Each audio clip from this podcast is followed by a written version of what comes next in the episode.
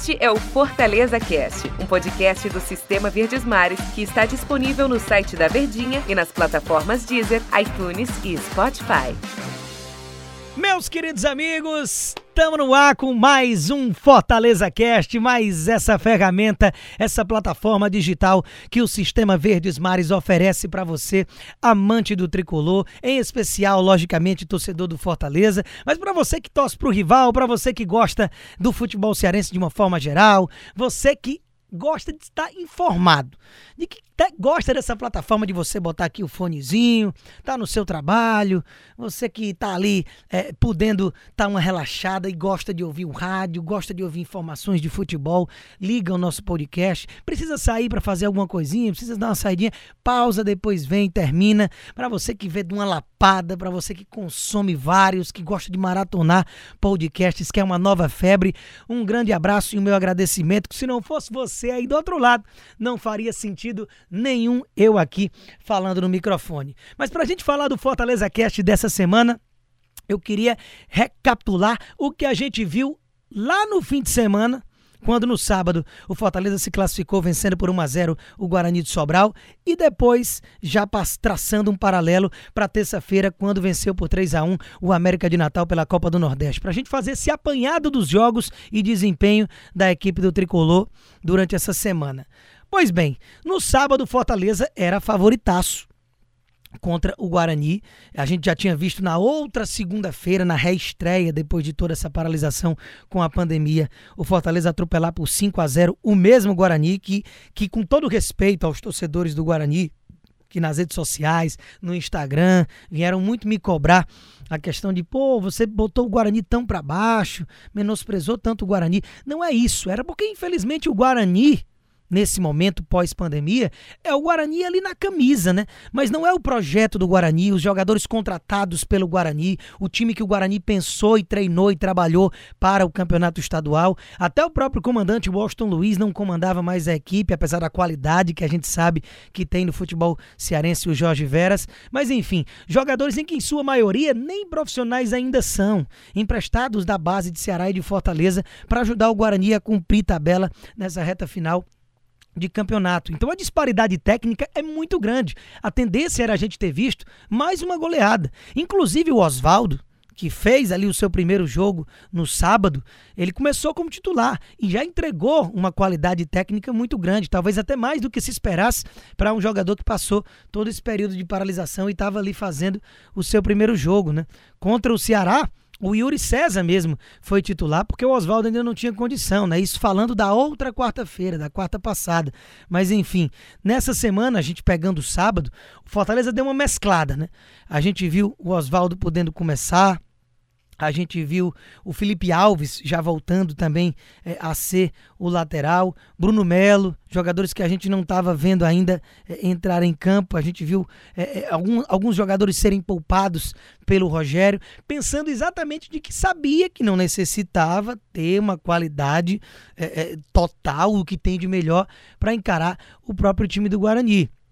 Mas a questão é: o jogo foi 1 a 0 e esse 1x0 rendeu memes e mais memes do Rogério. Ô, Rogério, peraí, Rogério, a família brasileira, o que circulou essa minha reação. E, e o Brusqueta que o Rogério Ceni mandou e os microfones sem torcida fica fácil a gente captar, né?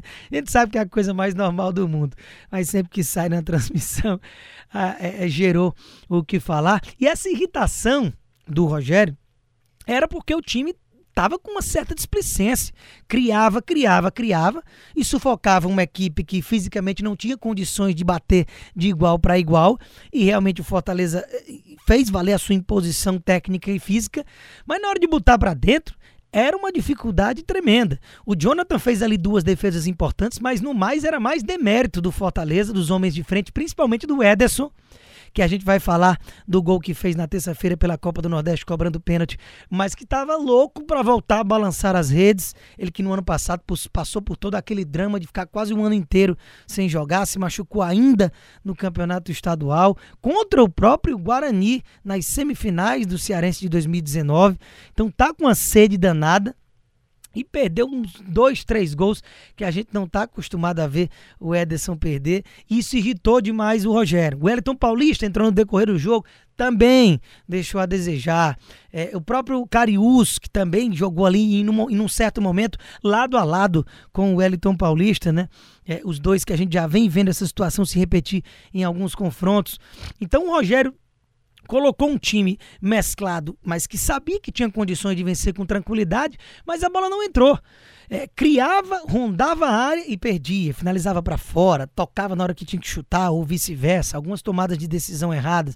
Mas como o adversário não ofereceu grande resistência, o 1 a 0 já servia foi para a final, como a gente já esperava. Vamos ter Clássico Rei na decisão do campeonato estadual. Agora se esperava um resultado mais elástico que não houve e numa bola vadia poderia ter tomado um gol que levaria para prorrogação e levaria mais 30 minutos de desgaste físico totalmente desnecessário para a equipe do Fortaleza e obviamente não estaria nos planos do Rogério. E então a gente falando de Copa do Nordeste, que é o que a gente tem de mais recente para a gente traçar de desempenho do tricolor, que vai entrar em campo na quarta-feira do próximo sábado contra a equipe do esporte num clássico nordestino. Dois times na primeira divisão. Vejo o Fortaleza como favorito ainda pela continuidade do projeto, três anos de comando. Um time que a gente sabe que já está na mão do Rogério. Foi o nono colocado da Série A do ano passado. Então a gente puxando o, o, recente, vê um Fortaleza favorito contra o esporte no sábado. E o esporte ficou de fora da próxima fase do Campeonato Pernambucano. Ele vai jogar um quadrangular que briga para não ser rebaixado do Campeonato Estadual. Agora, isso pode ser até um ponto positivo para que o esporte vá com tudo para essa Copa do Nordeste, digamos ser um tudo ou nada desse primeiro semestre. Mas, enfim, falando ainda da terça-feira contra o América de Natal, a gente viu um Yuri César titular, poupando o Oswaldo fisicamente. Mariano Vasquez novamente ali como naquele papel de segundo volante ao lado do Juninho, que foi um titular. O Wellington Paulista WP9 também titular que, que precisa se solidificar, digamos, como um titular nesse time do Rogério WP9, porque a gente tem visto o Rogério muitas vezes não utilizar esse 9. E assim ele optou, por exemplo, contra o Independiente, tanto em Avejaneda como no Castelão, num ataque de mais mobilidade sem um centroavante mais físico na área.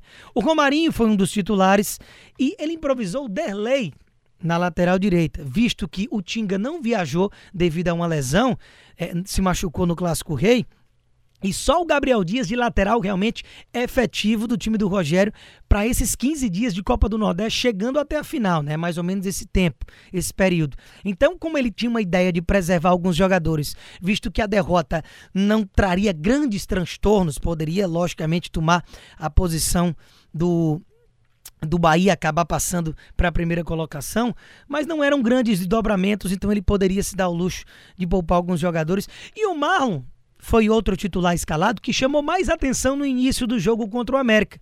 O Marlon era quem aparecia, flutuava pela esquerda, pela direita, batia de longa distância, mas ainda um Fortaleza sem muita inspiração no seu setor ofensivo. Lá atrás ele foi novamente com o Felipe Alves, o Carlinhos foi o lateral esquerdo preservando o Bruno Melo, que claramente é o titular do Rogério nessa posição, apesar dos dois entregarem muita qualidade. O Roger Carvalho, que jogou o jogo de reestreia no 5 a 0 contra o Guarani após a paralisação e não entrava em campo desde a lesão em agosto, ainda na estreia do Zé Ricardo, naquela derrota na Arena Castelão por 1 a 0 para o Inter, com um gol, com, quando o Roger Carvalho saiu machucado, ele na reestreia contra o Guarani voltou e o Rogério o coloca mais uma vez como titular, que é um cara que visivelmente o Rogério gosta muito e precisa mais do que qualquer outro de ir readquirindo esse ritmo de jogo pelo muito tempo parado. Então, nesse primeiro tempo, com essas peças aqui que eu pontuei, o Fortaleza foi um Fortaleza muito aquém do que a gente está acostumado e imagina ver principalmente numa competição regional. Mas nesse primeiro momento em que o Rogério roda elenco e, e tem todo esse tempo parado, o Rogério utilizou mais de 25 jogadores aí nessas menos de duas semanas de retorno do futebol, que dá para mostrar que ele está sim rodando bastante o elenco. É, dali dos principais, só o Marcelo Boeck mesmo, que é o terceiro goleiro declarado no momento da equipe, que não tem tido nenhuma oportunidade ainda. Mas ne, mesmo nessa rodagem de elenco que a gente podendo dar esses poréns, eu acho que o Fortaleza poderia, poderia sim ter entregado mais. É, é, o América vinha fazendo o seu primeiro jogo de retorno, ali sob o comando do técnico Roberto Fernandes, estreando alguns jogadores, como o Felipe Guedes no meio-campo, o Alas Pernambucano, que era titular antes da parada, começou no banco, o Augusto foi o camisa 9. E o Romarinho, sem ser o do tricolor, o Romarinho do América de Natal fez um golaço que abriu o placar no primeiro tempo e saiu 1 a 0 nos primeiros 45 minutos, que dá pra gente falar que foram com justiça, porque realmente o América surpreendeu positivamente e o Fortaleza surpreendeu negativamente. Então a derrota na primeira metade foi justa. No segundo tempo, o Rogério fez as suas mudanças, né? Colocou o Carius para ficar ao lado ali do Wellington, colocou o Ederson, colocou o Oswaldo, colocou o David no lugar do Derley, trazendo o Marlon para fazer a lateral direita e povoando o seu time cheio de atacantes. Faz as contas. Ederson, Oswaldo, Wellington Paulista, Carius e David. Cinco atacantes o Rogério terminou ali da metade para o fim do jogo e o Fortaleza fez aquela blitz, teve a intensidade que a gente está acostumado a ver. E na dobradinha, Oswaldo para o Wellington Paulista, o Oswaldo cruzando e o Wellington de cabeça. Assim foi o gol de empate, assim foi o gol da virada. E foi uma virada justa naquele momento. Agora, talvez um 3 a 1 abrindo a margem de dois gols de diferença, talvez não fosse tanto assim o que esse jogo merecia. Talvez um jogo mais parelho pela entrega que o América teve e, logicamente, fisicamente não tinha condição de competir. Era o primeiro jogo da retomada, mas a árbitra caiu no Miguel do Oswaldo, no pênalti mandrake, mandrake, que ninguém viu. O próprio Oswaldo acho que não teve nem cara de, de cobrar o pênalti, deve ter se assustado com a marcação. E o Wellington Paulista, que é o batedor do time quando está em campo, quando ele não tá, normalmente é o Juninho. Mas enfim, ele poderia fazer o hat-trick, né? Os três gols no jogo. Ele deu a bola pro Ederson, que estava sedento para marcar esse gol. E não tinha nada a ver com o árbitro marcar pênalti, se foi ou se não foi, a árbitra no caso. Mas enfim, pênalti marcado e o Ederson botou para dentro, sacramentou o 3 a 1 o que melhorou até a questão do saldo de gols, que fez com que inclusive o Fortaleza se mantivesse na liderança. E com isso, é, pega o esporte, o que talvez não fosse nem o mais interessante, né? Se termina em segundo, pegaria o Belo Paraibano, com todo respeito ao Botafogo da Paraíba, mas o esporte é um adversário mais complicado. Então, Fortaleza na liderança acabou ainda é, pegando um adversário complicado, mas vejo como favorito, porque o esporte está chegando agora na primeira divisão, internamente ainda tem muito problema, como eu falei, vai brigar pelo rebaixamento no campeonato pernambucano, mas a gente sabe que é o esporte, vai ter toda a dificuldade, um grande jogo, um grande clássico é o que a gente espera ver nesse sábado a partir das 4 horas e você acompanha logicamente com a cobertura total dos meios de comunicação, todos eles do sistema Verdes Mares, aqui tempo real, é, no, nos podcasts, a gente acompanhando, você acompanha na Verdinha, em todas as nossas plataformas. E fica aqui o meu agradecimento para você, torcedor tricolor, que está sempre aqui no Fortaleza Cast, para você, torcedor de qualquer outro time que seja e um amante do nosso futebol e amante de informação, não fosse você aí do outro lado, não faria o menor sentido eu aqui do lado de cá. Fica aquele meu agradecimento. É sempre bom a gente estar tá aqui conversando, que é uma plataforma para a gente sentar e conversar. E eu estar tá aqui conversando com você. Fui incumbido do nosso grande Antero Neto de ficar à frente aqui dos podcasts, tanto do Ceará como do Fortaleza, e é uma honra muito grande a gente trocar essa ideia. E à medida que o futebol vai voltando, talvez até a periodicidade dos nossos podcasts que vem sendo semanais, elas venham aumentando, né? Antes da paralisação era diário, Todos os dias os nossos setoristas era o Ivan com o Fortaleza Cast e o Del Luiz com o Ceará Cast, recebendo convidados e agora o responsável por dar voz sou eu aqui, Daniel Rocha. Mais uma vez o meu agradecimento para você que dá pausa, escuta um comecinho aqui, escuta depois, vê de uma lapada, maratona, gosta de escutar vários em sequência. Semana que vem a gente está de volta para debater o que é que aconteceu. Podemos ter clássico rei, hein? Os dois passando, a gente já pode voltar na semana que vem falando de como foi um clássico Clássico Rei na Copa do Nordeste. Mas vamos aguardar os acontecimentos. Um beijo no seu coração. A gente volta. Valeu!